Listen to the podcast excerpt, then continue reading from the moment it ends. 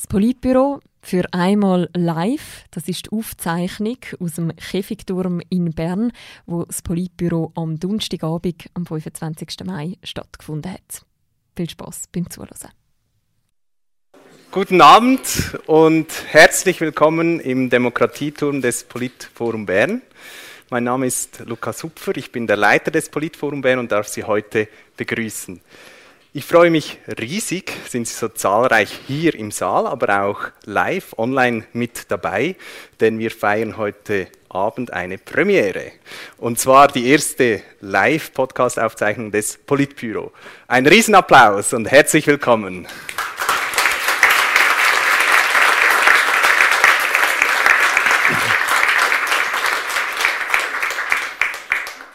Ja, Sie kennen oder die meisten von Ihnen kennen wohl das Politbüro. Es ist der Politik-Podcast des Tagesanzeigers. Und in diesem Podcast diskutiert das Politressort von Tamedia, wie Sie sagen, ähm, Irrungen und Wirrungen der Schweizer Politik. Heute Abend machen Sie das unter dem Titel Das eidgenössische Krisen- und Wahljahr 2023. Und so bin ich extrem gespannt, was hier vorne im Anschluss diskutiert wird, aber auch, was Sie, liebes Publikum, hier vor Ort oder von unterwegs oder zu Hause im Livestream dazu beitragen. Apropos Livestream, also diese Veranstaltung wird nicht nur aufgezeichnet, sondern auch gefilmt. Das heißt, falls es jemanden gibt, der oder die nicht aufgezeichnet äh, werden möchte, Video, soll das bitte kurz per Handzeichen äh, anmelden. Gut, und nun darf ich Ihnen unsere Gäste von heute Abend vorstellen ähm, und die Mitwirkenden der aktuellen Folge des Politbüro. Der Moderator Philipp Loser wird das im Anschluss nochmals kurz machen, aber da Sie aus Platzgründen bereits für den ersten Teil hier vorne sitzen, möchte ich kurz sagen, wer alles hier ist. Und zwar ist das Raffaela Birrer, sie ist Chefredaktorin des Tagesanzeigers. Hier vorne von ihrer Seite, äh, von ihrer Sicht rechts ist Bundeshausredaktor Markus Heffliger. Neben ihm ist Fabian Renz. Er leitet das äh, Bundeshausteam von Tamedia. Und hier ist Philipp Loser. Er ist Inlandredaktor und Kolumnist beim Magazin. Und ich darf dich, Philipp, nun hier nach vorne bitten. Herzlich willkommen. Danke vielmals. Äh, und ich nehme es schwer an, dass die Leute, die hier drinnen sitzen, schon mal das Politbüro gelost haben und dass die wissen, dass wir auf Schweizerdeutsch reden. Ich hoffe, genau. das ist in genau. Ordnung. Das ist gut. Sehr gut. Ich denke, die Einführung Hochdeutsch, nachher Schweizerdeutsch, machen wir aber jetzt Schweizerdeutsch. Gut, ja, willkommen. Philipp, der heutige äh, Live-Podcast findet ja im Rahmen unserer Medienausstellung auf der Suche nach der Wahrheit statt. Bis zum 24. Juni kann man da im Politforum im Rahmen von Veranstaltungen wie heute Abend oder mit Ausstellung entdecken, welche Rolle die Medien in unserer Demokratie spielen. Und darum nimmt es mich jetzt ein bisschen Wunder, die nächsten 15 Minuten, bevor wir dann da vor ins Gespräch kommen, zuerst mit dir zu schauen, ja, wie ist überhaupt der Tagesanzeiger auf die Idee gekommen, einen Podcast zu lancieren? Fangen wir gerade so ein bisschen bei dieser Frage an, oder? Also, äh, Tagesanzeiger als Zeitung lanciert einen Podcast. Warum? Ja, wir, wir sind ja schon mehr als eine Zeitung. Es ist ja ein Podcast und sicher schon wie eine andere Darreichung von Inhalten, die wir sowieso machen. Wir machen ja auch Bilder und Videos. Wir machen ja keine Zeitung mehr nur noch auf der Druckerplatte, quasi auf Papier. Und darum haben wir eigentlich schon recht früh äh, überlegt, dass es eigentlich recht toll wäre, einen Podcast zu machen. Und zwar, weil wir einfach selber private Podcasts gelesen haben. äh, aus Amerika oder sonst. Und da haben wir recht früh angefangen, das irgendwie selber zu basteln. Und es war auch sehr dilettantisch und sehr amateurmäßig. Und auch recht lang sehr dilettantisch und sehr amateurmäßig, bis dann äh, Leute wie die Media gekommen sind, so, so äh, das Ganze übernommen haben. Etwas technisch, du sorry, sorry, so sorry. ganz wenig rausnehmen, genau. So dilettantisch, wie wir das hier angefangen haben. So. Besser? So. Ja, perfekt. Eben, ihr habt ja mehrere Podcasts mittlerweile. Äh, wahnsinnig viel, ja. Ja. Mhm. Was macht das Politbüro so speziell oder was macht es aus? Ja, also, das ist eine gute Frage. Ich finde es einfach sehr toll zu machen.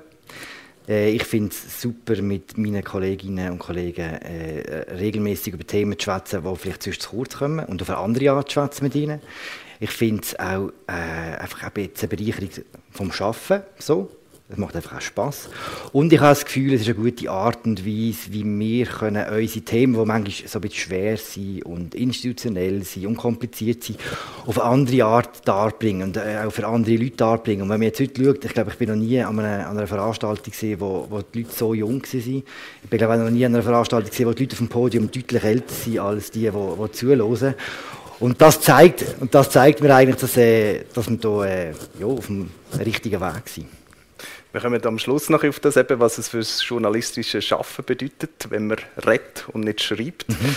Ähm, jetzt ist es ja so, der, Podcast können alle äh, weltweit hören, gratis. Ähm, mhm. Das, was ihr schreibt, Print oder auch online, das verkaufen ihr? Zum Teil, ja. Schneidet ihr euch da nicht selber ins, ins Fleisch? Ja, das ist eine sehr gute Frage und ich glaube nicht, dass man die kann wie abschließend beantworten kann. Wir uns für uns selber so rechtfertigen, dass wir in diesem Podcast wie so ein Schaufenster machen. Und zwar, dass wir eigentlich zeigen, was wir können, was, wir, was für Leute dahinter stehen, hinter den Sachen, die man auch zahlt. Und ich bin recht überzeugt, dass wenn Journalismus eine Zukunft soll haben, wenn die Leute zahlen für Journalismus, dann muss er glaubwürdig sein. Und ich glaube, so ein Format wie das Politbüro, wo man dann äh, den Leuten zuhören kann, wie sie ihre Gedanken entwickeln, was sie, was sie für ernsthafte und sehr äh, schlaue Sachen sagen, das hilft der Glaubwürdigkeit, glaube ich, habe ich das Gefühl.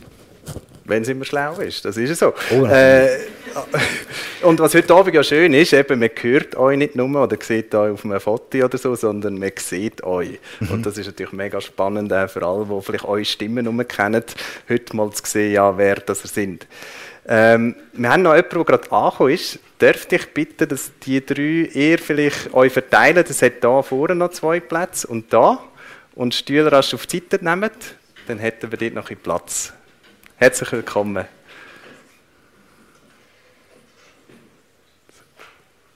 Gut.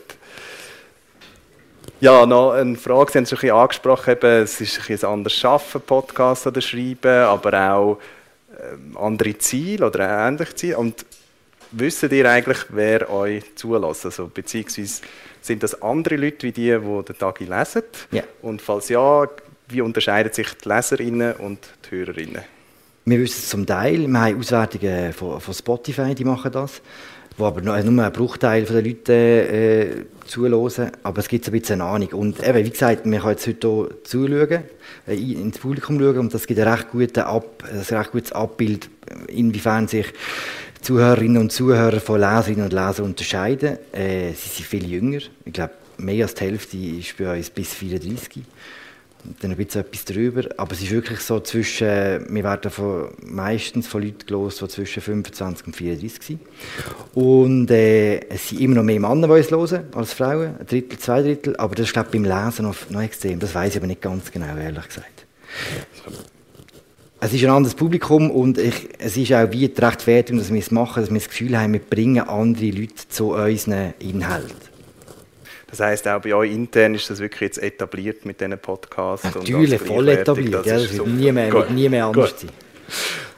Und was hast du das Gefühl, sind so die Auswirkungen jetzt äh, auf euch als Journalistinnen oder eben auf die Berichterstattung von diesen Themen, die mhm. behandelt? Also das Format Podcast, wie, was sind die Auswirkungen, positive Herausforderungen auf, auf den Journalismus? Ich finde es wie zwei Sachen. Ich, zum einen finde ich, in einem Podcast kommt man erstaunlich schnell, erstaunlich tief in ein Thema rein. Das merkt man auch bei «Apropos», unserem täglichen Podcast, der viel breiter äh, aufgestellt ist.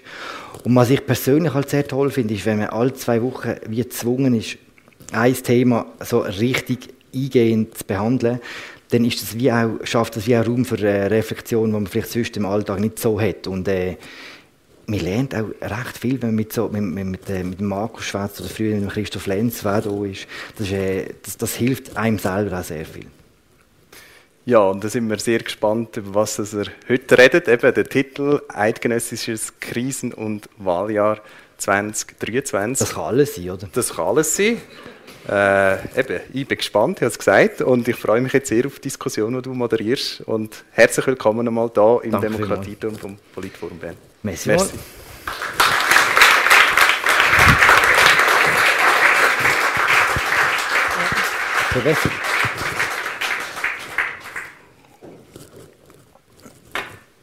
Äh, ja.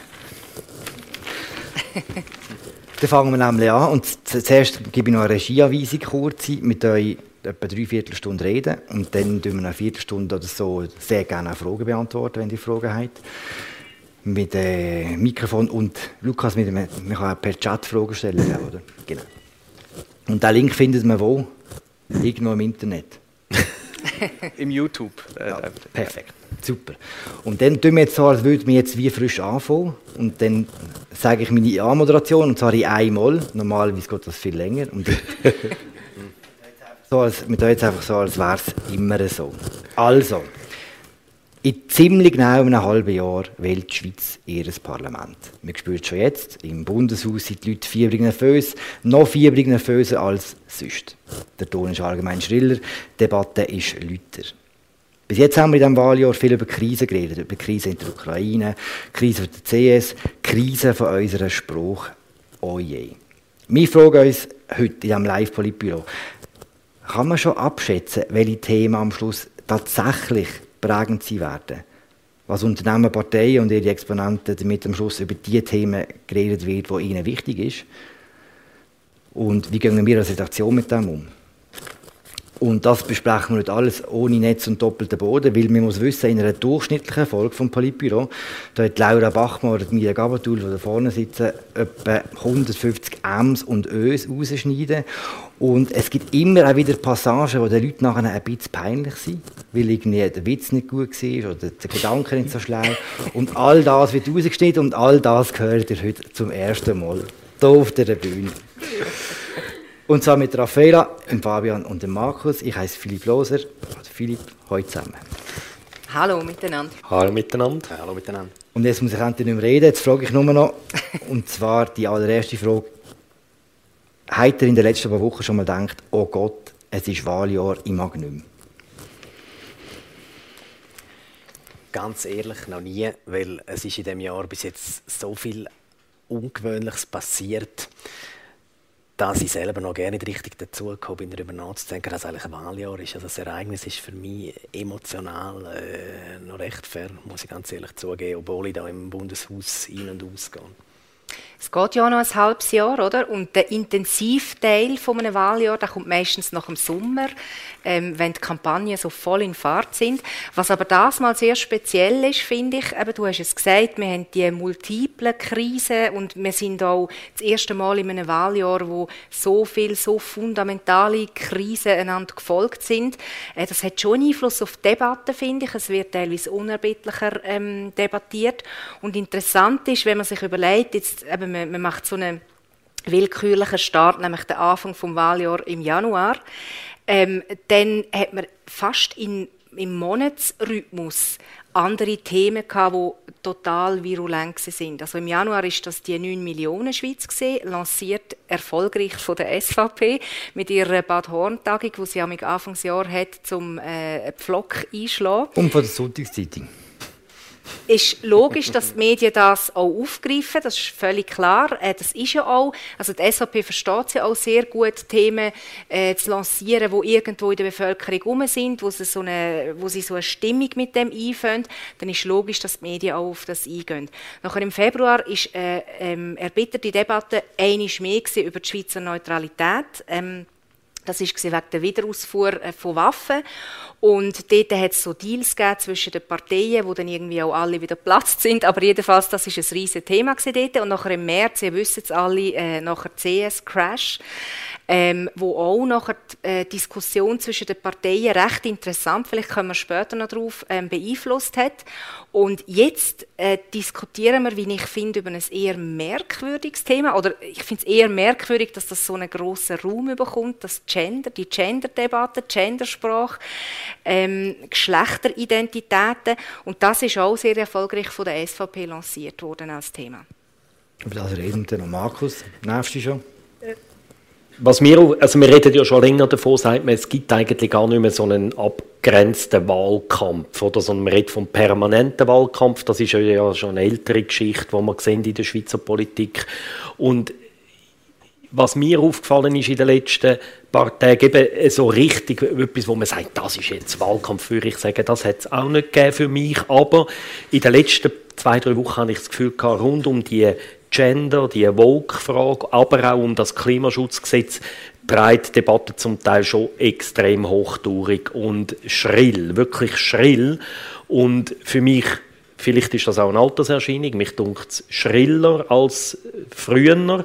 Und ich habe mich dann schon gefragt, wie wird das erst nach der Sommerferien, wenn dann Parteien so ihre Forderungen aus der aus der, ähm, aus der Schublade ziehen, wo sie wollen, eben im Wahlkampf, dann, wenn wir dann den engeren Wahlkampf haben, die Pflöcke einschlagen. Wie treibt sie erst dann, wenn sie jetzt schon ähm, so hochtourig treibt? Das ist so ein bisschen mein Gedanke zu dem, ja.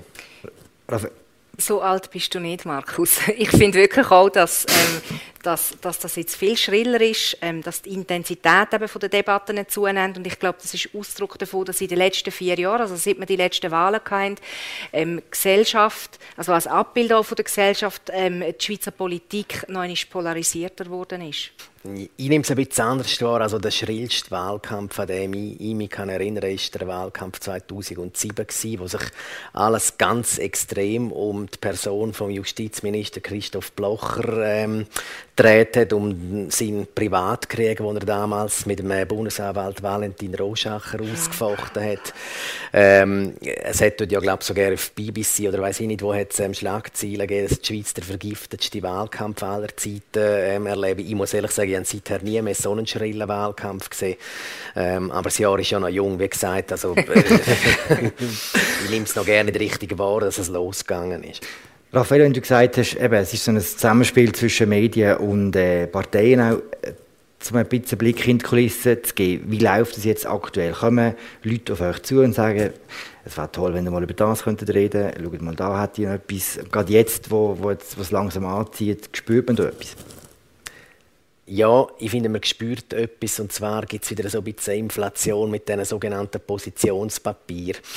Ähm, also, das machen Parteien oder von Zeit zu Zeit, dass so wie ihre Positionen zu irgendeinem Thema, sei es jetzt Energie oder aktuell Bankenkrisen oder, oder so, dass es die in einem Papier bündelt. Ähm, in der Regel sind es einfach Zusammenfassungen von Forderungen, die sie so verstreut über die Wochen und Monate mal platziert haben. Und mit diesen Positionspapieren, die gehen immer so ein bisschen also wenn man die einfach äh, veröffentlicht auf der Homepage, dann gehen sie unter und es interessiert niemand und so.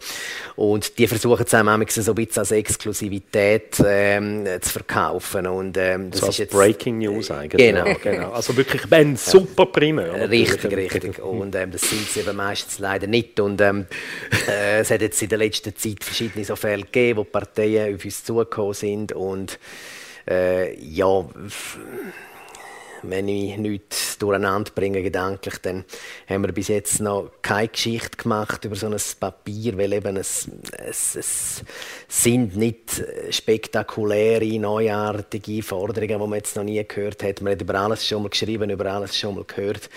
Aber das sind so Versuche der Parteien, die aus Parteioptik natürlich verständlich sind, um ähm, Präsenz kriegen in den Medien und in der Öffentlichkeit. Ist das früher anders gewesen? Haben wir früher mehr noch gemacht, was, was Parteien gesagt haben?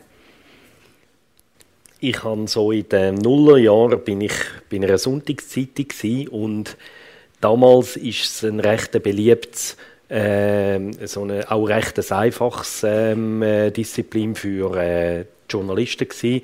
Man hat sich unter der Woche von einer Partei ein Papier gegeben und hat dann am Sonntag geschrieben, eben Partei X fordert sieben Punkte für die Gesundheitsreform und so.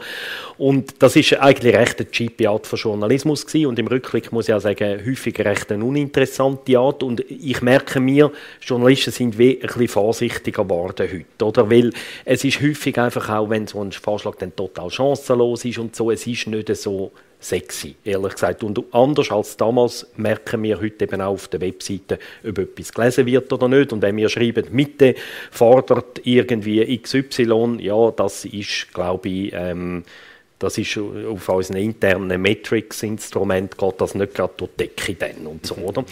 Und ähm, ja, das ist, glaube ich, wirklich anders was auch anders war früher. Früher haben Parteien in einem Wahljahr haben Journalisten vor allem einfach über Pressekonferenzen und Delegiertenversammlungen von den Parteien berichtet, sind schön gegangen, haben schön geschrieben und ob das je irgendjemand gelesen hat, hat man nicht gewusst, aber so hat ein bisschen Wahlkampfbegleitung stattgefunden, glaube ich, von den Medien so ein bisschen. Aber ihr könnt mich korrigieren. Nein, also die Parteien haben sich auch angepasst, oder? Also die, die Pressekonferenzen, wo äh, stundenlang über, über, eben über irgendein neues Papier oder so, das gibt es eigentlich praktisch nicht mehr, weil irgendwann haben sie gemerkt, es kommen gar keine Journalisten mehr. Mhm.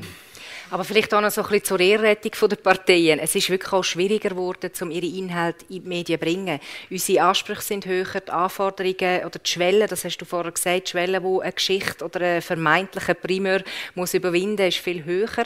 Ähm, ich nehme wieso auch den Austausch mit Politikern auch ein bisschen anders wahr. Oder das ist vielleicht etwas, was wir spezifisch jetzt eher so leben, kann man vielleicht nicht allgemein für alle Medien sagen. Ähm, es geht mehr darum, dass man in den Gesprächen mit Politikern ähm, zu virulenten Themen wie eine Geschichte entwickelt. Also viele Politiker merken manchmal auch nicht, dass ihre Gedanken oder eine Begebenheit, die sie schildern, äh, tatsächlich journalistisch sehr interessant ist. Und dann entwickelt sich das so im Gespräch. Und dann geht es eigentlich eher darum, dass man wie Themen oder ähm, so ein bisschen eher auf der Meta-Ebene etwas entwickelt, wo man nachher ähm, äh, medial gross kann bringen kann, aber nicht mehr so simpel äh, äh, Politiker XY hat den Vorstoß Z eingereicht, sondern es geht wirklich so ein bisschen um größere Sachen. Ähm, der Gedanke muss vielleicht auch ein bisschen zündender sein oder so. Ähm, und, und das ist sicher etwas, was sich in der, in der Interaktion zwischen Politik und Medien verändert hat, kann man sagen. Du hast gesagt, es sei schwieriger geworden für äh, Parteien, um ihre Ideen zu platzieren in den Medien. Das stimmt natürlich andersrum. Ist es noch nie so einfach gewesen, ähm, für eine Partei natürlich überhaupt ihre Ideen öffentlich zu machen. Oder? Ähm, es gibt all diese Plattformen wie Twitter und Facebook, von denen hat vor 15 Jahren noch niemand oder fast niemand geredet.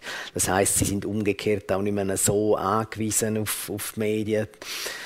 Ähm, äh, zum, zum eine bestimmte Idee zu pushen, öffentlich zu machen. Umgekehrt ähm, wirken wir natürlich immer noch als äh, ja, sage ich mal, äh, Resonanzverstärker von einem gewissen Gewicht. Also wenn man im Tagesanzeiger oder in der NZZ vorkommt, ist es halt gleich noch etwas anderes, als wenn man einfach zwei knackige Tweets rauslässt, die dann von den eigenen Leuten zehnmal geliked werden und gut ist. Oder? Ein sehr wichtiger Punkt an. Ähm, heute können ich sage jetzt Beispiel, Politiker wie Andreas Glarner kann im Alleingang eine Debatte über Gender lancieren via Social Media. Oder der Gerhard Pfister, Mittepräsident, kann im Alleingang äh, die Schweizer Neutralität neu definieren via Twitter.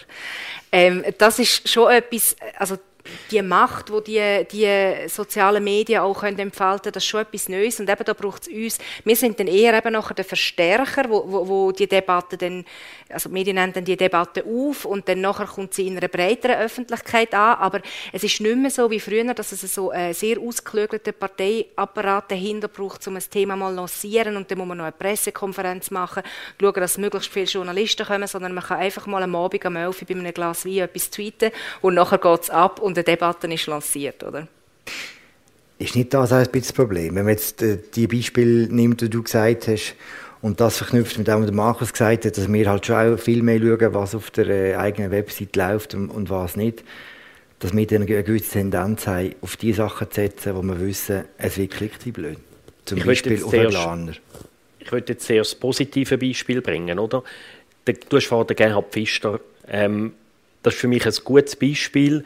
Wir haben im so ab letztem Jahr schon ja eine recht intensive Neutralitätsdebatte gehabt und dort ist es nicht darum gegangen, dass ein Politiker einfach ein Vorstößchen eingereicht hat, sondern dort haben wir auf einmal gemerkt, also das ist jetzt ein konkretes Beispiel, der Philipp Loser und ich haben auf einmal gemerkt, also sind wir nicht die Einzigen gewesen, aber wir vor allem der Pfister und der... aber wir sind einfach die Ersten gewesen, die es gemerkt haben. Nein, wie, wie der Gary Pfister und auch der Thierry Burkhardt mit verschiedenen Äußerungen anfangen, ja, irgendwie die Neutralität so ein bisschen neu, ähm, neu einzuhaken und so.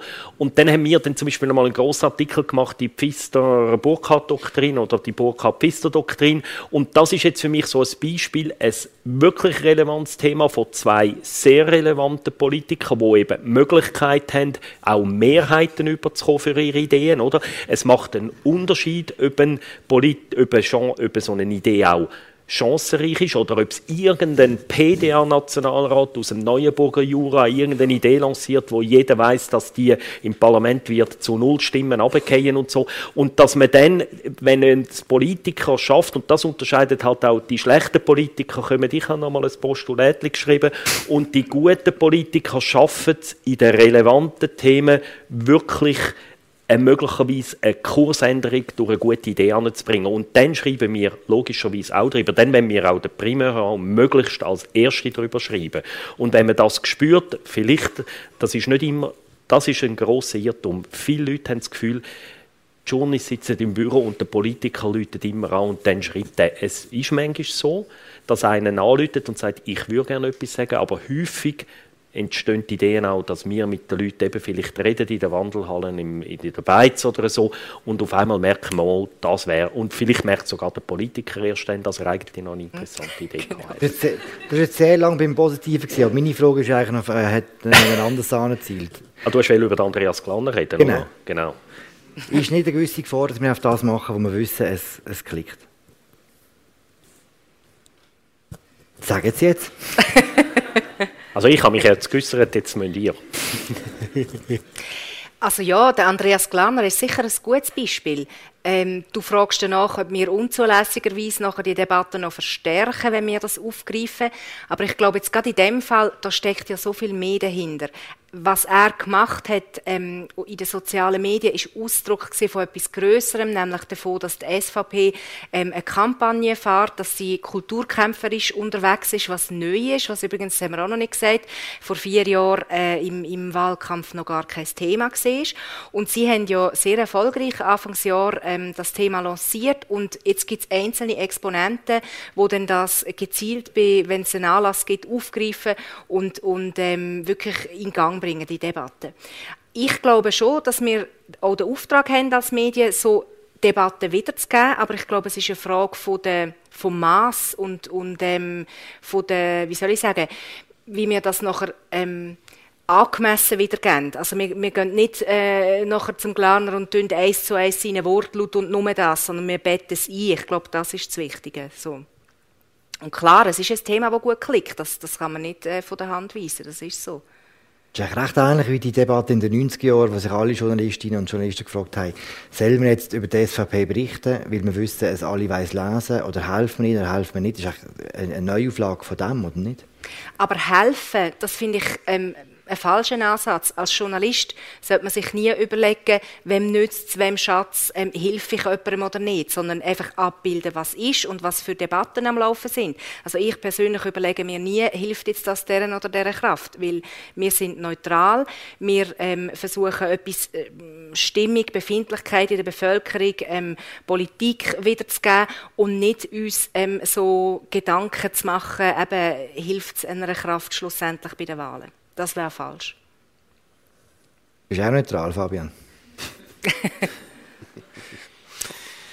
ja, ähm. soll ich sagen, nein, ich meine. Äh, ich glaube, irgendeine äh, absolute Neutralität, das ähm, gibt es eben so wenig wie ein absolutes Vakuum, oder? Mit einfach, ähm, also logischerweise hat man als Journalist eine persönliche Haltung, man hat als Medium vielleicht eine generelle Wertehaltung, also das hat auch das hat natürlich auch der, der Tagesanzeiger, ähm, das haben die Mediazeitungen. Ähm, es fragt sich einfach, was stellt man an die erste Stelle, oder? Und ich finde, in, in, in, erst, in erster Linie verstehen wir uns nicht als, als, als Meinungsmacher oder als äh, Promotoren von irgendeinem Weltbild, sondern eben an oberster Stelle müssen professionelle journalistische Standards stehen und ähm, es hat, äh, wenn man bei einem Medium äh, schafft, genug Gelegenheiten, dass man auch einmal die persönliche Meinung zum Ausdruck bringen kann. Wir haben die Gefäße, sie nennen sich Kommentar, Leitartikel, wie auch immer. Ähm, aber so die völlig, völlig Verschmelzung von diesen verschiedenen Dimensionen, die ähm, äh, ist, die wären Fehler von mir aus gesehen. Es gibt Medien, die das anders sehen. Äh, ich weiß nicht, ob man sie beim Namen nennen wollen, ist vielleicht nicht nötig. Ähm, aber es gibt Medien, die sich äh, ja, so dezidiert in Dienst von einem politischen Kampf stellen. Das äh, ist nicht, nicht unsere Linie. Aber ich finde das Beispiel vom Glarner schon interessant und ich finde, wir müssen wirklich zugeben, ich finde wir sind in einem Dilemma, oder? Und es gibt ja einzelne Medien, so die, die auf die ganz schnellen News sind, now, 20 Minuten, oder? Der Glaner, heute habe ich gerade wieder einen Tweet gesehen von ihm, irgendeines von einem Medium wird er sicher schon wieder einfach eins zu eins geschaltet haben und wieder neue Grenzüberschreitungen und Glaner und was sagt er jetzt wieder? Und die Leute klicken es, auch ihr klickt es, auch wir klicken es. Ja, sorry, wenn all die Empörung dauernd, was jetzt die Medien wieder geschrieben haben, gewisse Medien, da sind wir alle auch mitschuldig, ganz ehrlich. Oder? Und dann ist die Frage, eben, wie es Raphael gesagt hat, wir müssen uns überlegen, wie gehen wir mit dem um. Ich finde, wir gehen manchmal wahrscheinlich sehr schlecht mit dem um, manchmal ein bisschen besser, ein bisschen intelligenter. Und ich finde, es ist ein riesiges Dilemma.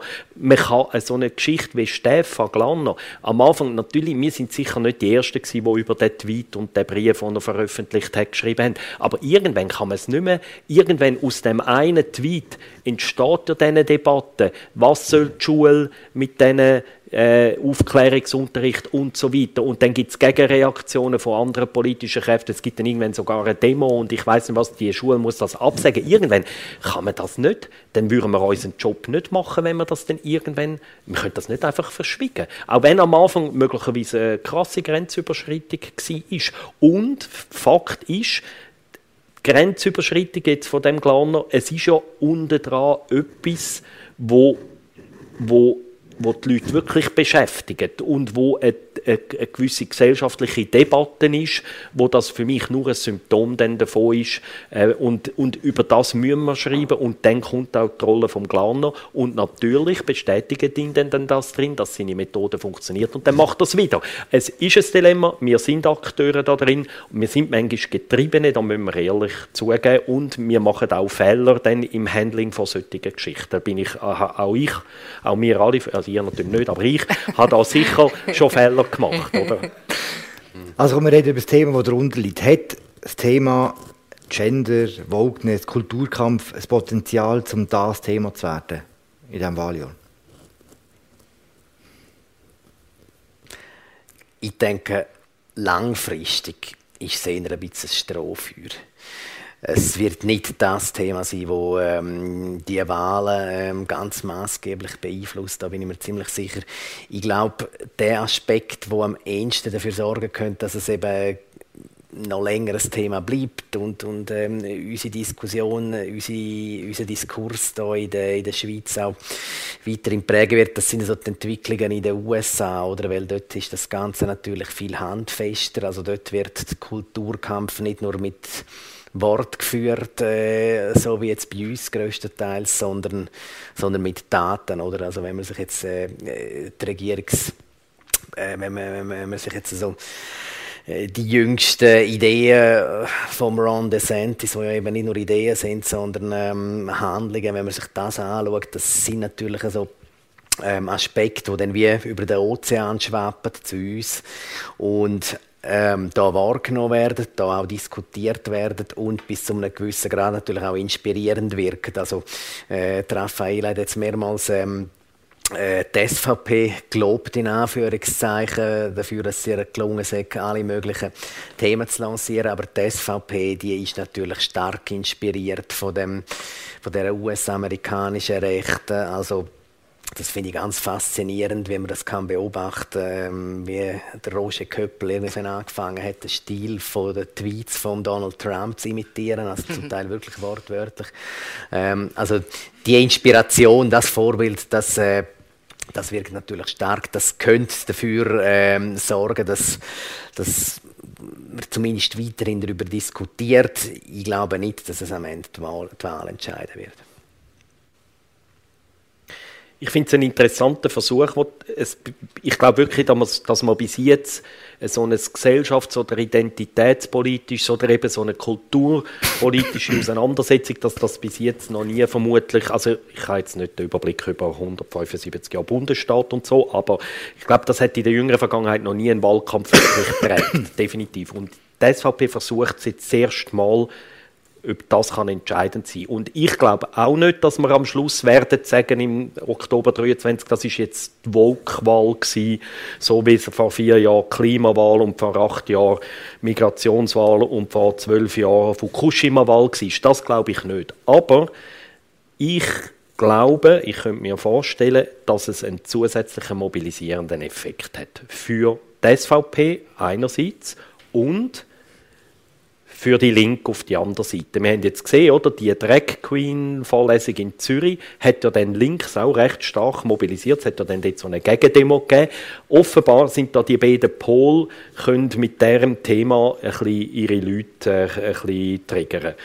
Ich glaube, Mitte hat nichts zu gewinnen. Also die FDP-Mitte, die sind ja auch in dieser ganzen Debatte eigentlich inexistent. Das ist meine These. Es hat einen zusätzlichen mobilisierenden Effekt. Das, das glaube ich schon auch. Das, das kann sehr gut sein. Weil eben, das merkt man ja auch in diesen ganzen, äh, du würdest jetzt wieder sagen, das ist überhaupt kein Indiz für die Stimmung in der Gesellschaft, aber in diesen ganzen Kommentaren, die das gibt äh, zu dem Thema. Hätte ich getroffen letztes Mal ein bisschen, Nein, nein, ich habe das einfach gefunden, also ich finde, das ist durchaus etwas, wo man schon so ein bisschen etwas gespürt, wo, wo ähm, bei den Leuten um ist. Und dort merkt man, das ist einfach ein Thema, wo so etwas trifft. Ähm, ich glaube, es ist sehr ein emotionales Thema. Auch da wieder, die SVP versteht es ja meisterhaft, emotionale Themen zu bewirtschaften. Ähm, Im Vergleich zu einem institutionellen Rahmenabkommen sind die Chancen nicht so gut, oder? Ähm, und ich glaube einfach, jeder hat eine Haltung zu dem, jeder kann mitreden, ähm, äh, jeder macht sich Gedanken dazu, wie, wie das Verhältnis der Geschlechter ist. Und darum glaube ich schon, dass das Thema ein Rechtspotenzial hat, aber ich habe es ja am Anfang gesagt, ähm, wenn man schaut, wie das Jahr bis jetzt verläuft, im Monatsrhythmus fast schon wechseln Themen. Und wir sind jetzt einfach auf dem Höhepunkt von dieser Genderwelle. Wir wissen nicht, wie, schn wie schnell sie abhebt. Es kann noch ganz viel passieren. Ich erinnere zum Beispiel an den Sommer 2015, äh, in, in dem Wahljahr, wo es eine Flüchtlingskrise gegeben hat. Das ist auch für die SVP zum idealen Zeitpunkt gesehen. Es hat dort nämlich ähm, eine Migrantengruppe gegeben, die Eritreer, die sich hervorragend geeignet haben als Sündenböcke. Dann haben sie genau im Sommer nachher die zugeschnittene Kampagne Kampagne nach drei Buch gefahren und es hat ihnen nachher wirklich etwas genützt, sie haben zugelegt bei den Wahlen. Also das ist wie so, oder eben für die grünen Kräfte, die Klimawahl ist auch ein Glückstreffer gewesen, ähm, äh, dass das genau dann so virulent worden ist und darum würde ich mir jetzt noch nicht anmassen zu sagen, das wird die Wahlen maßgeblich beeinflussen, weil es geht noch ein halbes Jahr. Was ich ja das Spannendste finde, Anfangsjahr hätte ich prognostiziert, dass wir jetzt im Mai viel mehr über das Migrationsthema reden, oder? Ukraine, Asyl. Und die Zahlen sind hoch im Moment. Das ist ein Fakt. Es gibt x Probleme, Dublin-Rückführung, Italien und so weiter, die Unterbringungsprobleme in den Kantonen. Es ist ein, ein faktisches Problem und trotzdem reden wir im Moment, auch Elisabeth Baum-Schneider kommt für mich bis jetzt recht smooth durch. Ich hätte gedacht, dass die im Mai stärker unter Beschuss steht von rechts. Und das ist für mich auch so ein eine Frage, oder? Wartet, wartet es noch? Es kommt sicher auch darauf an, passiert irgendetwas. Wenn die Kantone die Unterbringungsprobleme locker durchbringen bis im Herbst, vielleicht zündet das Thema gar nicht richtig, aber es kann irgendetwas passieren, wo es nachher, wie im Fall Stefan, das neue Thema lanciert. Man muss natürlich sagen, ähm, die Rechten müssen auch, also auch wenn sie sehr grosse Ressourcen haben, verglichen mit anderen Parteien, aber sie müssen gleich auch ihre Ressourcen natürlich bündeln und konzentrieren. Und im Moment ist es natürlich so, dass ähm, äh, die Konzentration voll auf die Abstimmung ist äh, vom Juni, also im Speziellen auf das Klimagesetz. Ähm, könnte ich mir übrigens vorstellen, dass das ähm, gerade so mobilisierend wirken könnte, wie, wie jetzt andere Themen, wie jetzt der Genderstern oder so. Also wenn es der SVP geraten sollte, im Alleingang das ähm, Klimagesetz abzuschiessen oder auch, äh, sagen wir mal, so einen, einen, einen Nein-Anteil von 48, 49 Prozent zu erwirken. Also das wäre ein ganz gewaltiger Erfolg, oder? Wo, äh, wo ich davon ausgehe, es könnte ihnen recht Schub verleihen. Und im Moment merkt man, sind ihre äh, Anstrengungen voll auf das Thema ausgerichtet. Das könnte sich dann natürlich schon ändern, wenn die Abstimmung einmal durch ist und quasi dann wieder Raum ist für, für andere Themen, für andere Debatten. Es gibt ja in der SP eine interessante These, wie ich finde, ähm, und zwar dass wenn jetzt ähm, die Abstimmung, wenn die Grünen jetzt die Abstimmung würden verlieren, also wenn die SVP würde gewinnen ähm, und, und das Gesetz nicht durchkommt, dass das den Grünen sehr, also jetzt auf der Mobilisierungsebene sehr würde helfen, äh, dass das ihnen auch, dass das würde begünstigen, dass sie bei den Wahlen ähm, nicht würden so abschiffen, wie man es jetzt denkt. Und ähm, das ist so, das finde ich recht interessant, weil es, es geht ja im Verhältnis von der SP und der Grünen im Moment sich darum, welche von beiden äh, Parteien verliert und äh, die die These eben besteht, dass das wird ein auslösendes Moment sein, um, um das ein bisschen äh, prognostizieren wie es im Herbst dann wird rauskommen. Spitz zynisch, oder? ich gebe nur wieder, was da so für Thesen herum sind. Jetzt haben wir einen recht grossen Bogen gemacht. Ich weiß gar nicht, wo ich weiter, äh, weitermachen soll. Mich interessieren zwei, mich interessieren zwei Sachen. Ich frage zuerst das Zweite. Und zwar, wenn man sich anschaut, ohne zu sagen, was das Erste ist. Wenn man sich anschaut, was der Sorgenbarometer ausweist, was die Leute offensichtlich beschäftigt, dann sind das Gesundheitskosten, Klimawandel und es sind nicht Genderfragen und das sind nicht, äh, ist nicht Credit Suisse. Woher kommt die Diskrepanz zwischen dem, worüber wir reden und dem, was die Leute offensichtlich auch irgendwo beschäftigt. Das ist ja das Brutale, das, was du jetzt beschrieben hast. Der Markus hat vorher gesagt, Mitte und die FDP spielen einfach gar keine Rolle in dieser Debatte, die können auch nichts gewinnen. Das ist wirklich sehr brutal, weil äh, gemäss unserer jüngsten Umfrage sind äh, in der Bevölkerung die weitest verbreiteten Sorgen betreffen erstens Gesundheitskosten, zweitens die Altersvorsorge, drittens das Klima, wo du vorher gesagt hast, viertens Migration. Also das sind wirklich komplett andere Themen, als wir im Moment diskutieren, oder? Ähm, und die Mitte, und darum meine ich brutal, die haben ja sogar extra eine Initiative äh, lanciert, die Gesundheitskosten soll deckeln und es interessiert einfach niemand. Das ist wirklich sehr brutal. Und ich habe so das Gefühl, es hat mit der Schwere der Materie zu tun. Eben das, was ich vorher gesagt habe, äh, zu einem emotionalen Thema wie Geschlecht kann sich jeder, äh, kann jeder eine Haltung entwickeln. Gesundheitskosten, es ist wirklich noch recht komplex, was da alles reinspielt. Und ist das jetzt echt die beste Lösung, die Initiative? Schwierig zu beantworten, die Frage. Aber weil es vielleicht auch so ein eine austarierte Lösung wäre, die sie präsentieren, weil es halt eben eher ein schweres Thema ist, findet es einfach nicht den Widerhall. Obwohl eben gemäss Umfragen die Partei sich dafür würde einsetzen was die Bevölkerung am meisten besorgt. Also. Und eben die Mitteparteien, es würde jetzt die FDP auch dazu tragen, der Thierry Burkhardt ist ja nicht da, ich würde jetzt die FDP auch dazu zählen, sie haben Sie haben häufig eben so ein bisschen komplizierte Lösungen. Wer von uns kann jetzt ganz genau sagen, was in dieser Mitinitiative drin steht? Und eben die anderen Fragen sind sehr ja, einfach genau, zu beantworten. Dass es die Mitinitiative überhaupt gibt. und das Problem ist, glaube ich, die Leute würden wahrscheinlich schon sagen, ja, ich traue vielleicht der Mitte durchaus zu, ähm, äh, in der Gesundheit vielleicht eine bessere Lösung zu finden als die SVP. Aber das Problem ein bisschen von dieser FDP und von dieser Mitte ist, dass sie keine Themen haben, die mobilisieren. Und am Ende des Tages ist ja der Wahlentscheid das wissen wir ja, es, es ist, die Wahlen werden nicht gewonnen oder verloren, vor allem darum, weil die Leute auf einmal die andere Partei wählen und so, sondern die Mobilisierung ist entscheidend, wer die höhere Mobilisierung anbringt. Und darum glaube ich eben, hat die SVP im Moment den Vorteil mit der kulturpolitischen und der Migrationsthematik, dass sie zwei Themen haben, die besser mobilisieren als Gesundheitsthemen zum Beispiel. Und irgendwie Wirtschaft, äh, was die FDP thematisieren, dass sie für, für eine florierende Wirtschaft sind, oder? Irgendetwas mit Wirtschaft. Nein, also das meine ich, sorry, jetzt muss ich vielleicht gleich noch schnell sagen. Also, ich meine das nicht abwertend, überhaupt nicht, wirklich überhaupt nicht. Ähm, und es ist ganz ehrlich, die Gesundheitsthematik ist viel wichtiger, die Gesundheitskostenthematik ist tausendmal wichtiger als der Gender-Stern, wenn wir ehrlich sind. Und auch, dass die Wirtschaft läuft, ist, glaube ich, auch wichtiger, als ob jetzt noch 500 Migranten mehr in die Schweiz kommen oder weniger, wenn wir ganz ehrlich sind, oder? Aber es zündet einfach nicht und es klickt nicht und ihr klickt es auch nicht und wir klicken es auch nicht. Für Diskrepanz, Fabian? Ja, ich meine, eine Diskrepanz ist vielleicht die, dass ähm, äh, Themen, über die sich die Leute sorgen, nicht unbedingt die Themen sind, für die sie sich dann aber umgekehrt interessieren. Oder, ähm, äh, ich, denke halt, gerade so bei dem Thema Gesundheitskosten, da traut man eigentlich auch niemandem wirklich eine Lösung zu. Oder? Ähm, ich glaube, da, da hat äh, die institutionelle Politik hat da wirklich ein bisschen das Problem, dass ähm, dass die Leute das Gefühl haben, ja, das, das passiert einfach und ähm, Politiker pralagen ständig irgendwelche Vorschläge in die Welt raus wo, und, und ändern tut sich gleich nichts, die Prämien steigen gleich jedes Jahr. Hingegen ähm, bei dem doch leichter zu fassenden Thema von, von, von, von Genderstern, ja klar, also die SVP würde Genderstern verbieten, die SP würde überall setzen und so.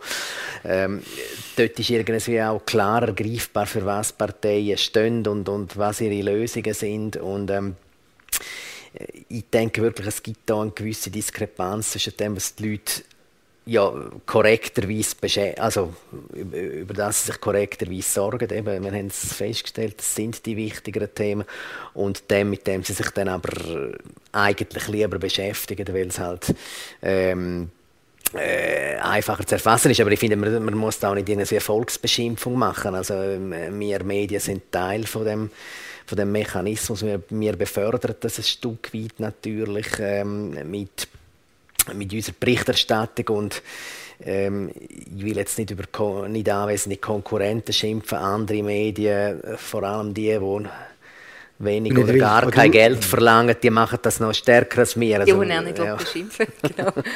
ja. Ich mache schnell eine Klammer. Wenn ihr jedes Mal so wieder reden, hätten Laura und Mirja keine Arbeit im Fall. Wir reissen ja sonst nicht so zusammen in dem Fall. Gleichfalls. Ja, ist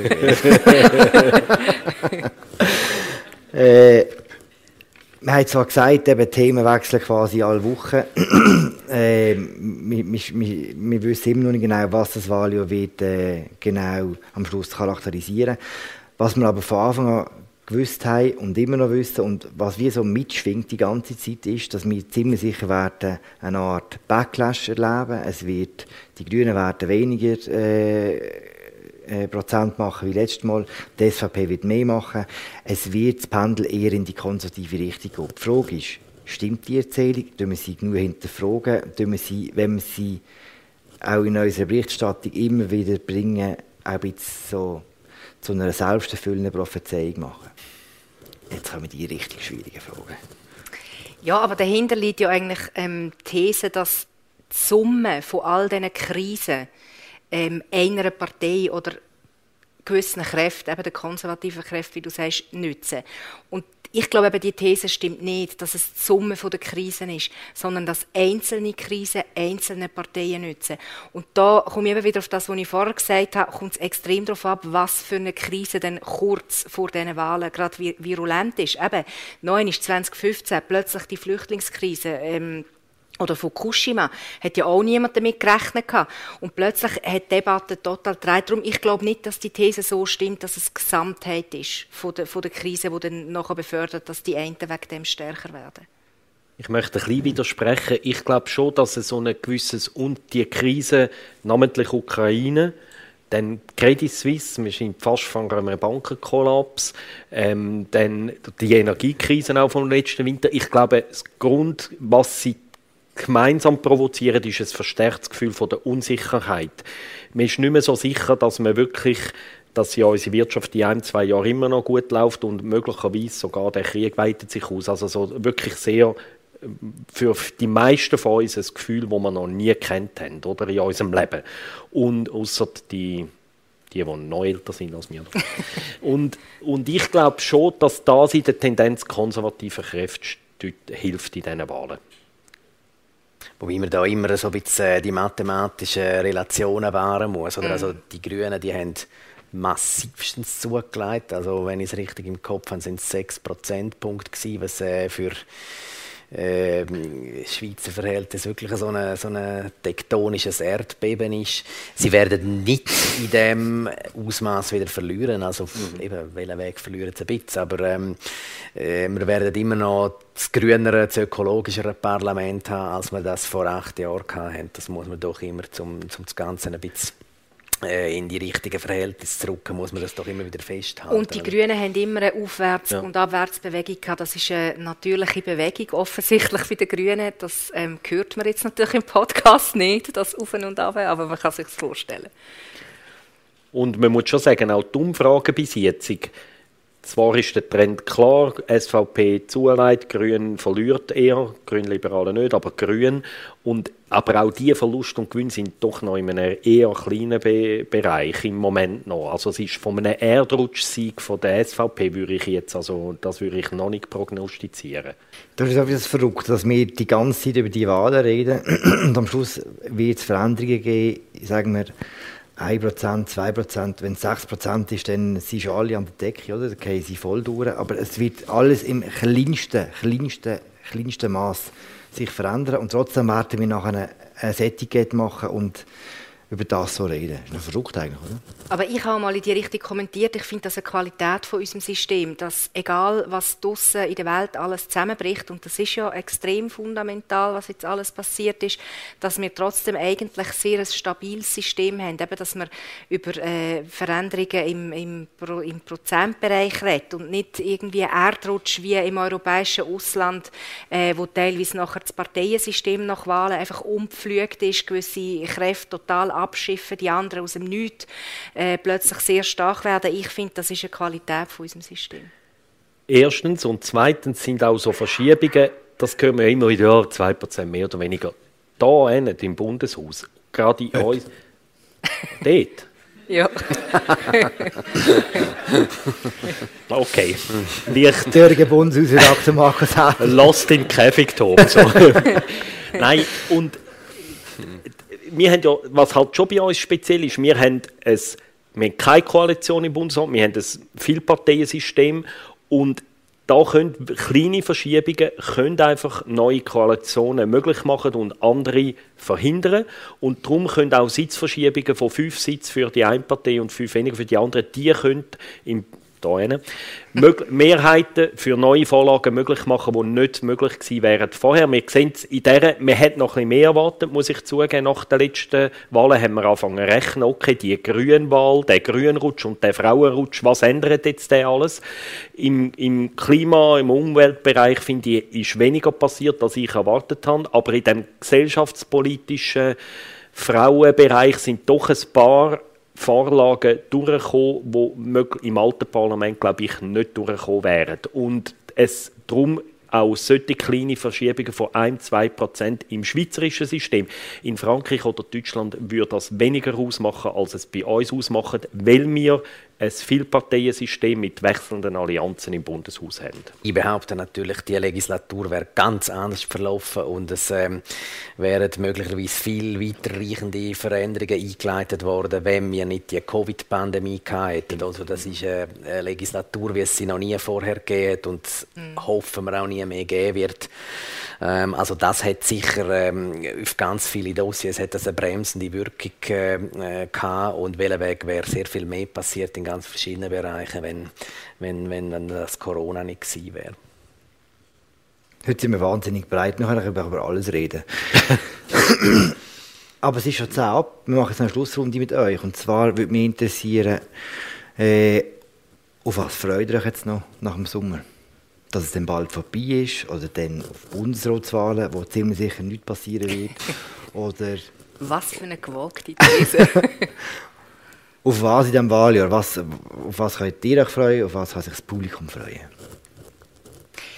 Ich freue mich schon darauf, wenn Politik in der Öffentlichkeit auch wieder viel intensiver debattiert wird, ähm, wenn alle mit Politik in Berührung kommen, auch Leute, die sich sonst vielleicht nicht so viel damit befassen, weil ähm, viele müssen go, ähm, wählen und dann muss man sich überlegen, welche Partei wählt man, welche Kandidaten, Kandidatinnen. Ich finde das schön, wenn, das, wenn Politik so im Fokus steht. Ich gebe jetzt ein bisschen eine egoistische Antwort. Ich freue mich mehr auf Bundesratswahlen und zwar schlicht und einfach ähm, für uns als Journalisten, als Bundeshausjournalisten insbesondere, ist das interessanter, weil wir können viel mehr, wie soll ich das sagen, also bei den Parlamentswahlen, da sind wir ein Stück weit einfach Sklaven von den Umfragen, oder? Und sonst äh, wissen wir eigentlich gar nicht, was passieren wird, oder? Und bei den Bundesratswahlen, wo wir wissen alle da äh, in dem Gebäude in dieser Richtung ähm, äh, eingefädelt werden, ähm, da sind wir ein bisschen in unserem Element oder? und können mit den Politikern reden. Wir können versuchen herauszuspüren, was gibt es für Allianzen, für Gegenallianzen, für Sprengkandidaturen. Das ist äh, äh, aus äh, Optik von unserem Beruf sehr spannend. Darum eben egoistisch gesagt, äh, für mich wird denn das eigentlich ein Highlight. Ähm, aber jetzt aus staatspolitischer Warte betrachtet sind äh, Parlamentswahlen selbstverständlich wichtiger und spannend ist es in jedem Fall auch. Mhm. Hast du das Gefühl, passiert wirklich etwas bei den Bundesratswahlen?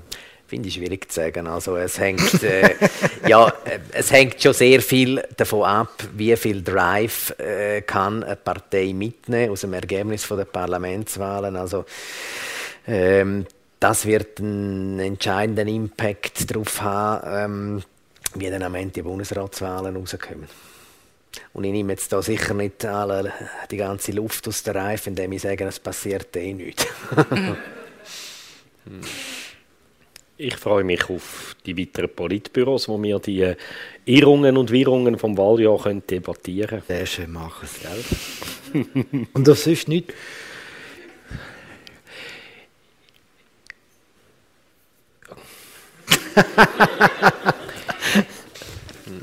Ja, ich freue mich schon auch noch über ein paar Artikel als Journalist. Hoffe ich, dass uns auch ein paar Geschichten gelingen, Themen, wo wir vielleicht nicht nur getrieben sind von ein paar Tweets vom Nationalrat XY aus dem Kanton Aargau, sondern ähm, wo wir vielleicht auch selber können Themen irgendwo vielleicht setzen, nicht im Sinn, dass wir Themen erfinden oder so oder jazzen aus dem Nichts, sondern dass wir vielleicht auch schaffen, dass, oder das wäre mal mein Wunsch, dass wir, dann hätte ich Freude, wenn uns das gelingt, gewisse relevante Themen äh, so zu setzen und zu thematisieren, dass sie auch gelesen werden, oder? Und, ähm, wo, und eben, wo wirklich relevant und interessant sind. Das wäre so mein Wunsch. Dann würde ich mich freuen, wenn wir uns das gelingt. Ah, wahnsinnig schön. Gell? Fast und mit dem würden wir uns in die Richtung wenden. Äh, wir wären jetzt parat, wenn ihr wollt, Fragen zu beantworten. Ich habe alles fragen, ich habe auch alles gefragt. Das war ein, ein sehr breites Thema heute, aber äh, auch gut. Ihr könnt fragen, was ihr wollt. Aufstrecken. Der Lukas bringt euch das Mikrofon, dass man euch auch dann auf dem Livestream hört. Da vorne ist jemand.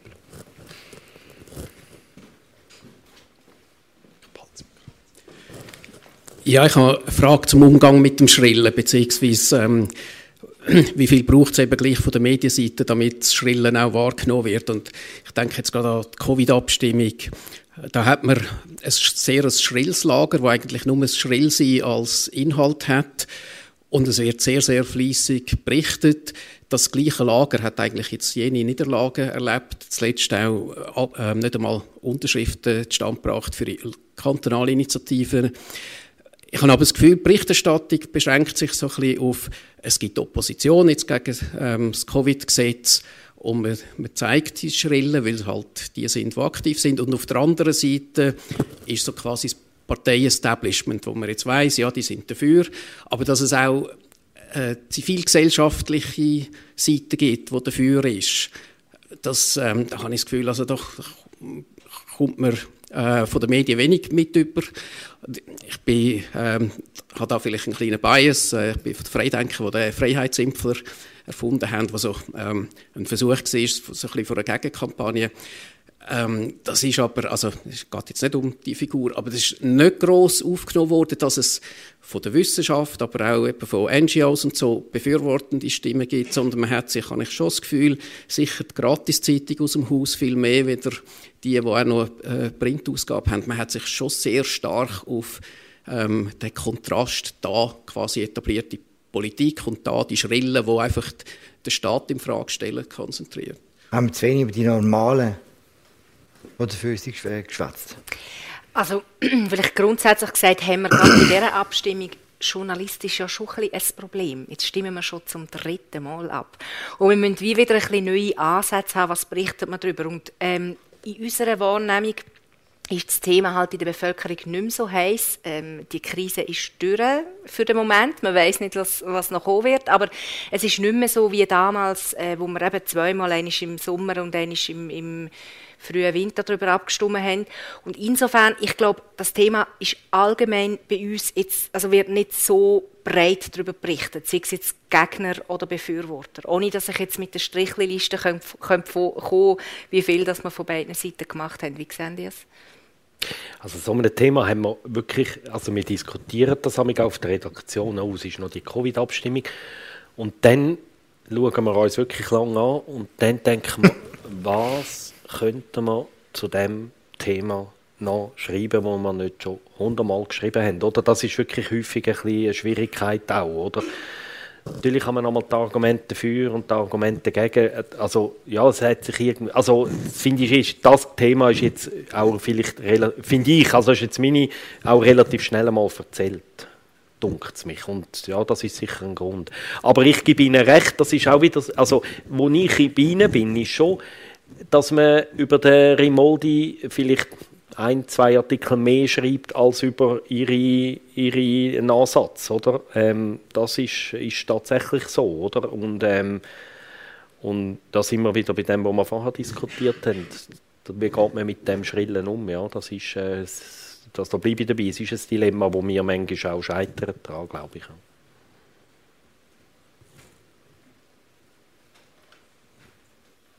Dahinter okay. an was liegt, dass äh, bestimmte Themen, Sie haben es also schon angesprochen, äh, dass äh, volksnäher äh, mehr wirken, als äh, eigentlich die Realität ist. Zum Beispiel, Sie haben gesagt, die Krankenkasse, also die Kosten, die Gesundheitskosten. Und das andere, und auch die Migrationsproblematik, die Migration, äh, wie weit äh, seid ihr Journalisten auch frei, äh, nicht nur die Schreie von einer Partei dokumentieren und als Information zu geben, sondern auch die eigene, eigene Meinung freizustellen? Oder ist das natürlich auch sehr stark vom Direktion abhängig? Also von der Chefin? Also ich bin jetzt nicht ganz sicher. Ihre Frage ist, glaube ich, in zwei Richtungen gegangen. Ähm, das eine, warum wir selber dann nicht mehr über das schreiben, oder? Und das andere ist, inwiefern wir Meinung und Nachrichten... Mhm. Ja, ja. Ich würde gerne zuerst das Erste beantworten, weil... Ähm, also es ist tatsächlich so, dass wir immer wieder Versuche starten, ich habe vorher das institutionelle Rahmenabkommen erwähnt, dass wir immer wieder Versuche starten, so Themen an die Leute zu bringen, weil eben, wir sind alle sehr politisch interessiert, wir haben auch ein staatspolitisches Gewissen, wir, wir wissen, was sind im Moment eigentlich die politisch wirklich wichtigen Themen. Ähm, das ist aber teilweise auch recht gnadenlos. Ähm, die Themen stoßen einfach nicht so auf ein grosses Interesse. Und dann kann man die ausgeklügelten Stories dazu schreiben, wo man selber stolz darauf ist, was man wieder für eine kleine Schraubendrehung in dem Dossier herausgefunden hat. Und nachher ja, findet es wie keine Leserschaft. Das ist schon auch etwas recht Gnadenloses. Aber wir lassen uns nicht nur von diesen Klicks äh, leiten. Das ist ein Element, wo, wo logischerweise für unsere Arbeit schon wichtig ist, weil sie muss ja an die Leserschaft kommen. Wir bringen immer wieder auch Geschichten im Umfeld eben von ähm, diesen Themen ähm, Gesundheitskosten, Altersvorsorge, die ich vorher gesagt habe, die so hoch oben ähm, im Sorgenbarometer oder eben also ich würde sagen, über das haben wir sogar sehr viele Artikel über die beiden ja. Themenbereiche. Ja, ja.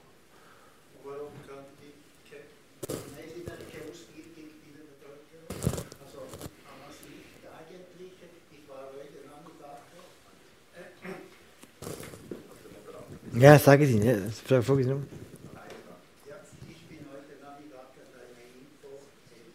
Ergänzungsleistung und die Zahlen waren 12,1 Prozent von den äh, AV-Bezügern Ergänzungsleistung und ca. 12 Prozent, trotzdem, dass sie Anrecht hat, äh, verlangen das nicht oder wissen sie nicht.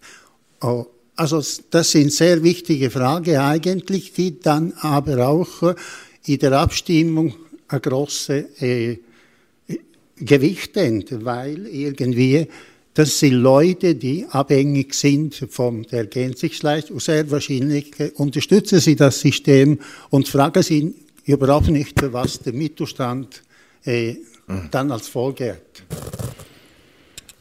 Fabian? Ja, also äh, ein Stück weit hat es der äh, Markus ja schon gesagt, oder, ähm, unser Anspruch ist schon, dass wir gerade bei, den, äh, bei dieser ganzen Sozialwerke-Thematik, äh, dass wir da äh, präsent sind. Wir haben da auch sehr viel äh, Know-how im Team. Ähm, es ist ein bisschen eine Herausforderung, oder?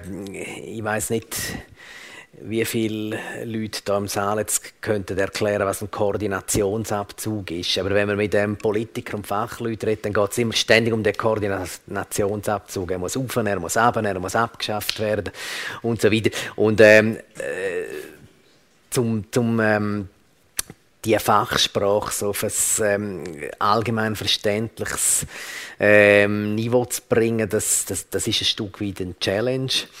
Ähm, die Medien haben das auch lange vernachlässigt, finde ich. Ähm, gerade so in dieser Zeit, wo man eben noch nicht so messen was wird eigentlich gelesen und was wird nicht gelesen, hat man da relativ bedenkenlos einfach mit dieser Fachsprache äh, operiert. Dann ist ständig von Eintrittsschwellen und Koordinationsabzug drin. Also zum Teil haben die Journalisten, glaube ich, selber nicht verstanden, was sie schreiben. Und jetzt, jetzt ist doch ein äh, verstärktes Bemühen da, um, um, um das auch in einer verständlicheren Sprache ähm, ans Publikum zu bringen.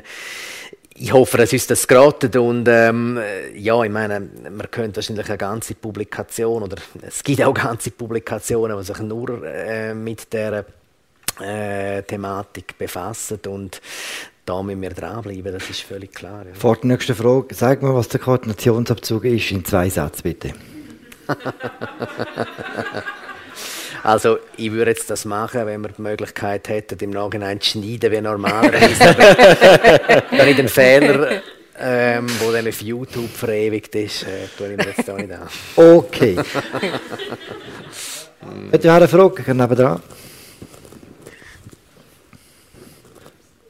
Danke vielmals. Also ich hätte zwei kleine Fragen. Das eine ist, wie sind auf Politbüro als Namen gekommen? Ah, Weil man okay, kennt es ja, ja, im Kontext sonst... Äh, historisch sehr anders, so finde ich es besser.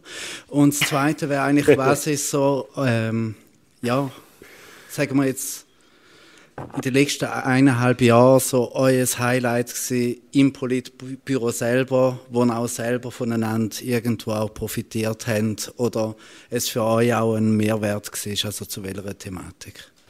Ich sage gerne etwas zur ersten Frage und zur anderen können wir ja alle etwas sagen.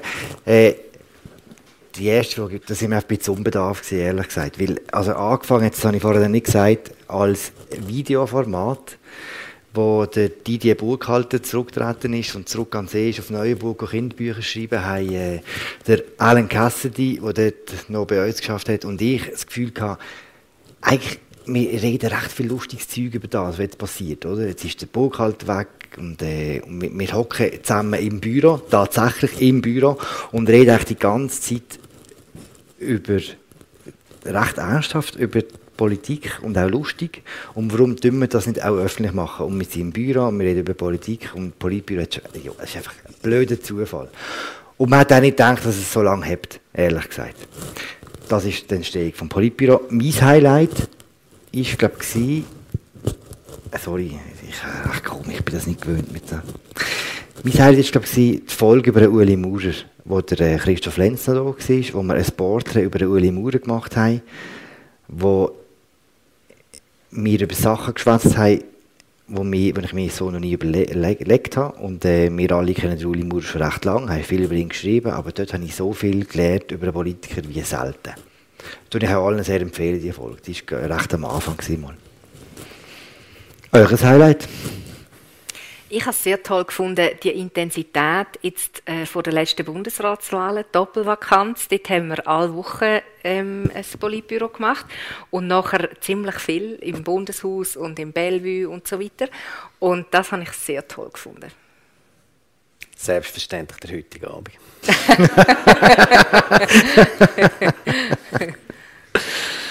Ich finde eigentlich auch die Patre-Politbüros, es hat neben dem Uli Maurer auch noch mindestens zwei weitere gegeben. Ignazio Cassis haben wir mal gemacht, Jacqueline Badran haben wir mal gemacht.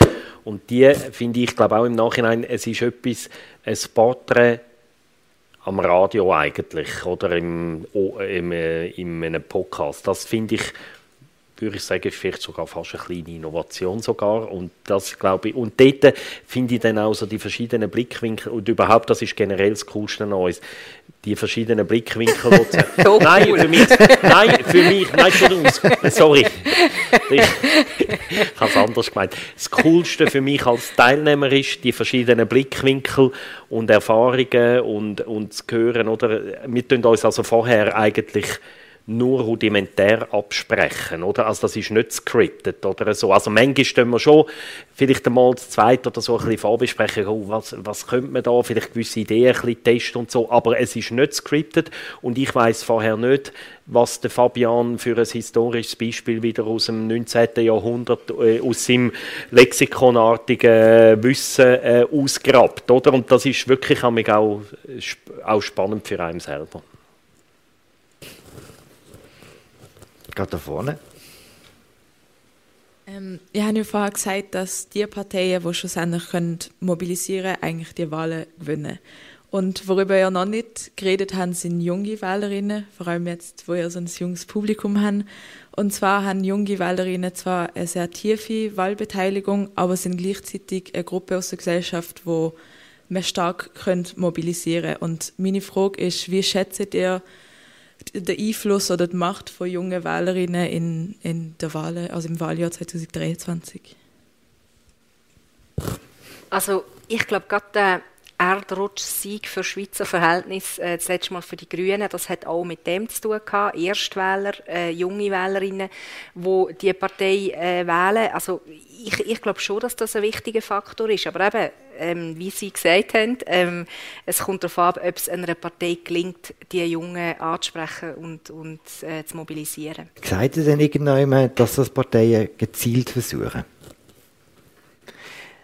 Also für mich die spannende Frage wird sein, ähm, welchen Einfluss jetzt äh, die ganze Klimabewegung, also so die despektierlich Klimakleber genannten Leute, die ja in der Mehrzahl junge Leute sind, was das für ein Mobilisierungseffekt oder, oder vielleicht auch Antimobilisierungseffekt, ich weiß es nicht. Ähm, das ist ja wie so ein bisschen die Eigenheit, die spezielle an dem Wahljahr. Also so ein Phänomen hat es äh, nicht gegeben äh, in den vergangenen Wahlen, an die ich mich erinnern kann. Äh, ich könnte mir vorstellen, dass das vermehrt junge Leute politisiert und entsprechend auch an Turnen bringt. Ähm, wer sie denn wählen, ist, ist ein bisschen eine andere Frage, aber also, ja, für ökologisch sensibilisiert ist die Auswahl in der Schweiz jetzt nicht unendlich groß. Also, äh, das würde dann tendenziell wieder, äh, wieder ein bisschen den Grünen, allenfalls den grünen Liberalen helfen und ein Stück weit dann natürlich auch äh, Narrativ, wie es der Philipp Loser geschildert hat, dass die Konservativen eigentlich die Wahl schon fast gewonnen haben, äh, widersprechen. Ähm, aber das ist denke ich, eine offene Frage. Wo man, ja, konservative ja. Junge, so ist es nicht. Das kann natürlich auf der umgekehrten Seite auch einen Gegenmobilisierungseffekt haben, das ist ja so.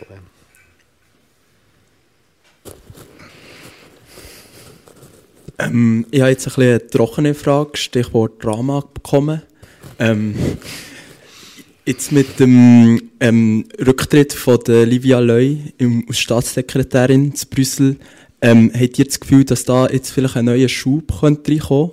Und habt ihr unter anderem auch das Gefühl, falls ja oder falls nein, dass das ein bisschen etwas auf das Wahljahr auch ein bisschen eine Thematik könnte werden Ich sage nein. Ja, ich würde sagen, die Frage kann man eigentlich sehr kurz beantworten. Nein. Ähm, ich glaube, das mit dem Schub, also eben, es hat jetzt schon so viel, äh, äh, das Personal hat schon so viel mal gewechselt, Staatssekretär in einer relativ hohen Kadenz und nachher fährt man wie immer wieder von vorne an.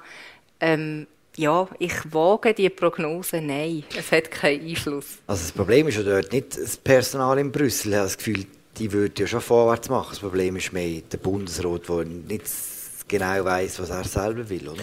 Es gibt noch eine kleine Ungewissheit, oder? Der Bundesrat, was er gesagt hat, ist, dass er vor einer Sommerferie, ich glaube Juli hat er gesagt, möchte Eckwert von einem Mandat verabschieden.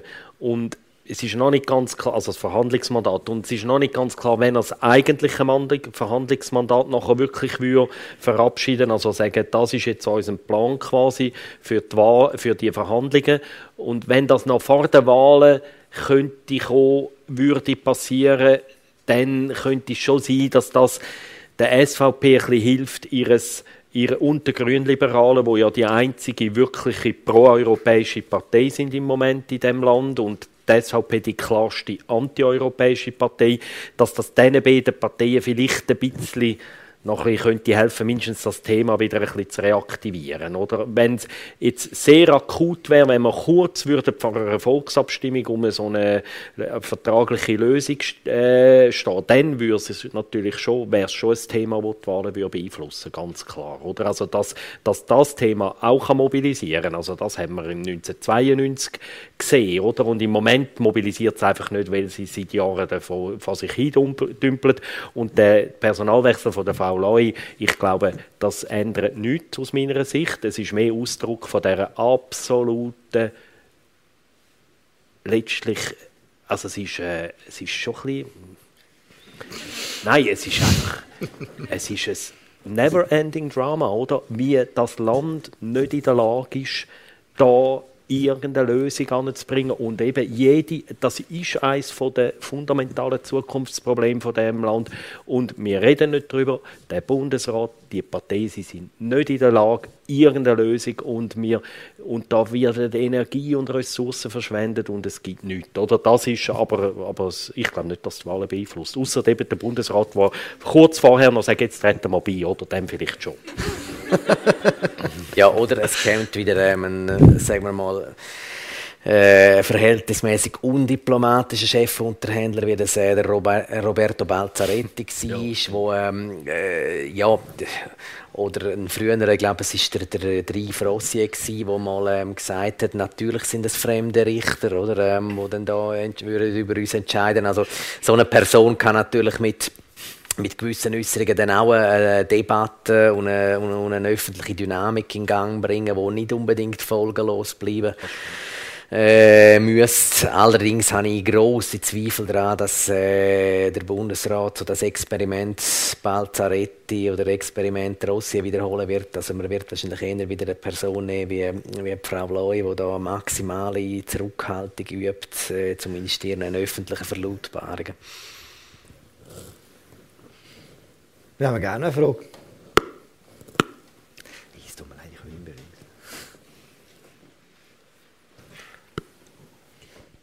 ähm, ich habe noch eine Frage auf, wie die Debatten geprägt werden. Die haben jetzt viel darüber geschwätzt, dass sie irgendwie probieren, Debatten aufnehmen, wo in der Gesellschaft ist und quasi die abprägen und äh, abbilden und uns selber so ein bisschen zurücknehmen oder irgendwie nicht eure Meinung ähm, da präsentieren. Und jetzt in der Frage vorher sind ja kurz die Klimakleber in Anführungszeichen aufgekommen.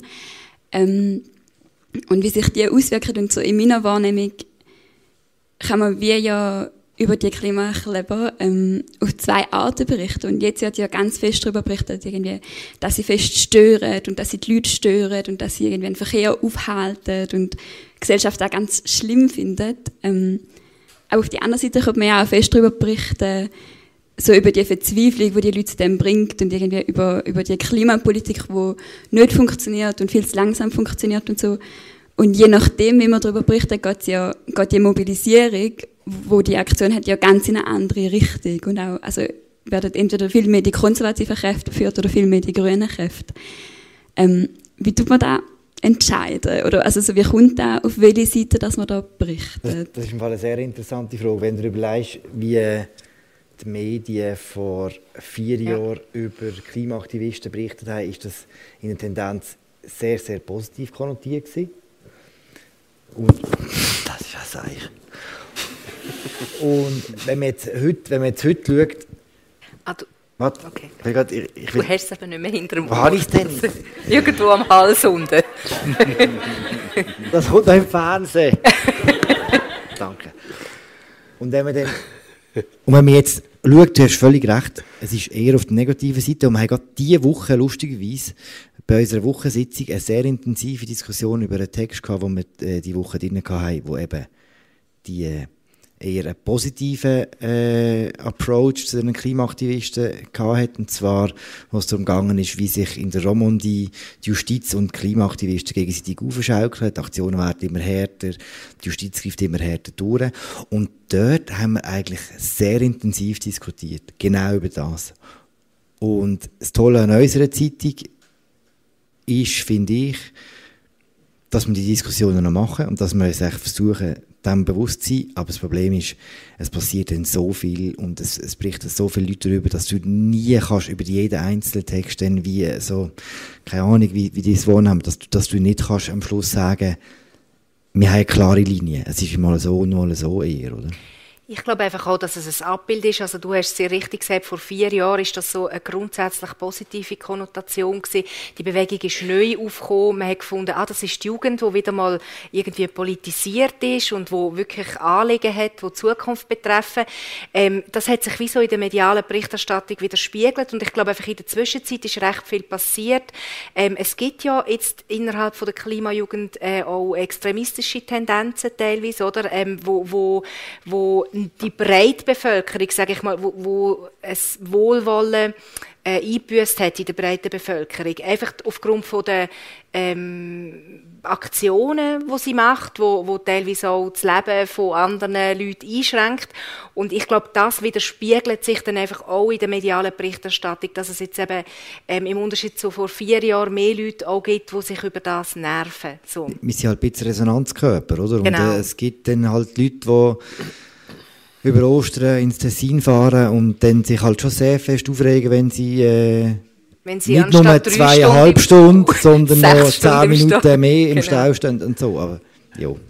Ich wage jetzt zu behaupten, bei diesem konkreten Thema, dass ich habe es nicht auszählt jetzt, oder? aber ich wage zu behaupten, dass jetzt in unserer Zeitung oder in unserem Medium ähm, da beide Aspekte stattgefunden haben. Ich glaube nicht, dass wir jetzt in dem konkreten Frage, was die Klimakleber angeht, extrem einseitig gewesen wären. Ich glaube, das ist so mein Gefühl. Ja, ich glaube, in Deutschland ist zum Beispiel die Diskussion noch viel härter jetzt und viel härter auf eine Seite geht, glaube ich auch. Ja wie bei uns. Es hat sich halt auch wie ein bisschen entkoppelt. Oder? Also das eine ist Klimaerwärmung, Klimapolitik. Was macht man dagegen? Was hilft dagegen? Welche Gefahren drohen?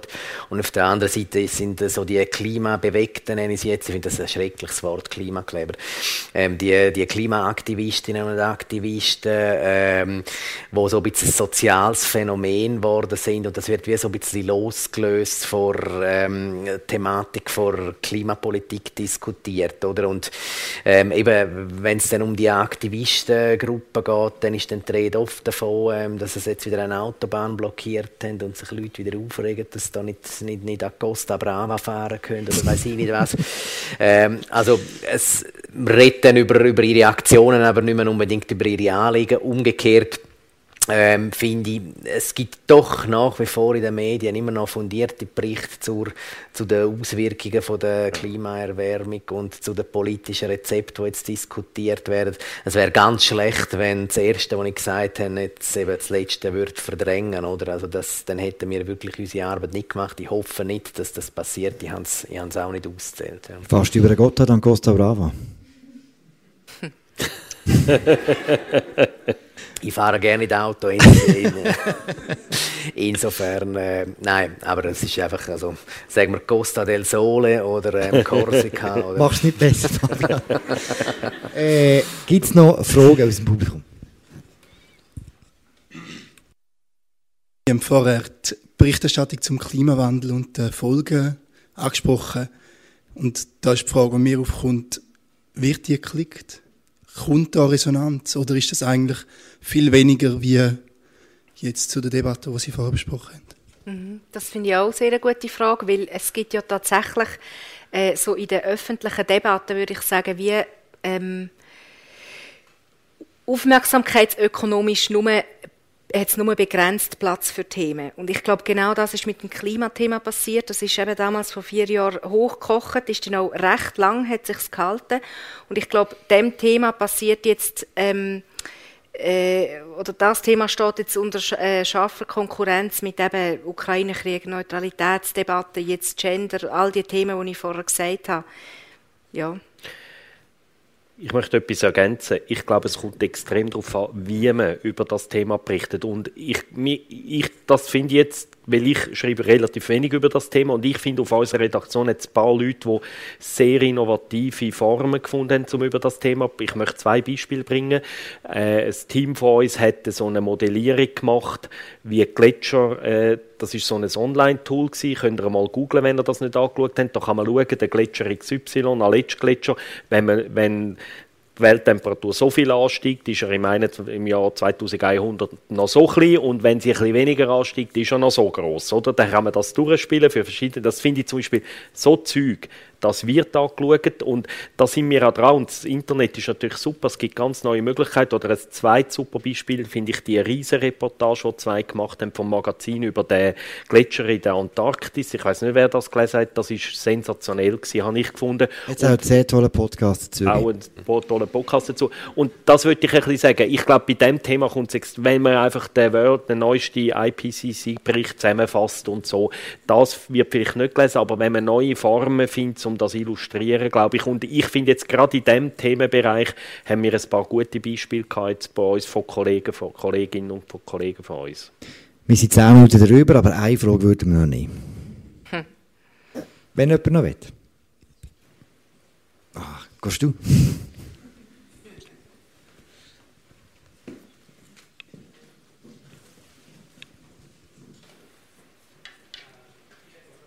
Thema Wahlbeteiligung wo äh, auf eine Art Schmerz einem natürlich, dass die Hälfte von der Bevölkerung, die dürfte wählen und abstimmen, nicht teilnimmt damals.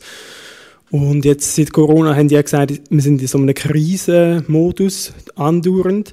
Hat jetzt die vielen Krisen, haben das tendenziell eine mobilisierende Wirkung auf das Ganze oder ist das für das Ende dazu, dass die Leute noch mehr verdrossen sind von der Politik und dass denen noch mehr abgelöscht hat. Also was prognostiziert für das Jahr 2023?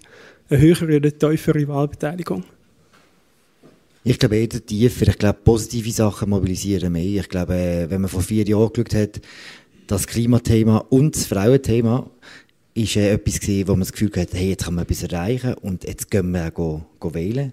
Ich glaube, das ist einfach meine persönliche Meinung. Ich habe das Gefühl, wenn alles so schwer ist, und äh, nicht in der Schweiz entschieden wird, sowieso nicht, dann ist es auch nicht wirklich so motivierend go, go wählen, nicht? Also ich glaube, um jetzt die Frage äh, einigermaßen fundiert beantworten zu können, müssten wir einmal schauen, wie die Wahlbeteiligung bei den letzten kantonalen Wahlen, insbesondere in Zürich, sind und könnten versuchen, aus dem heraus gewisse Schlüsse. Aber ich muss jetzt ehrlich gestehen, haben sie nicht im Kopf. Hat sie jemand von euch äh, präsent? Also das gibt, das gibt ein bisschen ein Indiz, das gibt einen Fingerzeig. Oder? Also die Wahlen äh, im Kanton Zürich, wo immer im Frühling von einem nationalen Wahljahr sind, die gelten ja so ein bisschen als, als, ähm, äh, als Indiz dafür, wie, wie, wie es dann im Herbst bei den nationalen Wahlen rauskommen könnte. Und ich denke, bei der Wahlbeteiligung kann man ähnliche äh, Schlüsse ziehen. Ich prognostiziere nur etwas, dass die Wahlbeteiligung von diesen Leuten in diesem Raum wird 100% Sehr gut. Danke Markus für den prägnanten Schluss. Danke Fabian, danke Raffaela. Mit dem tun wir das Politbüro live beenden. Lukas kommt noch etwas schnell sagen, glaube ich. Mir bleibt zu sagen, danke vielmals, dass ihr da seid. Ich habe es sehr toll gefunden. Man hat so gespürt, es ist eine coole Atmosphäre gesetzt, mit dunkt. Merci vielmals, vielleicht machen wir es wieder und äh, wir hören uns wieder. Ciao zusammen. Tschüss miteinander.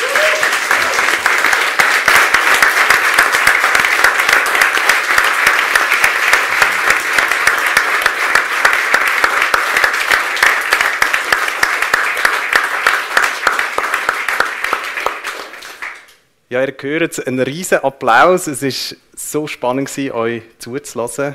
Ähm, ich habe es aber auch super gefunden, wie ihr selbstkritisch die Rolle der Medien bei der Berichterstattung aufgenommen habt.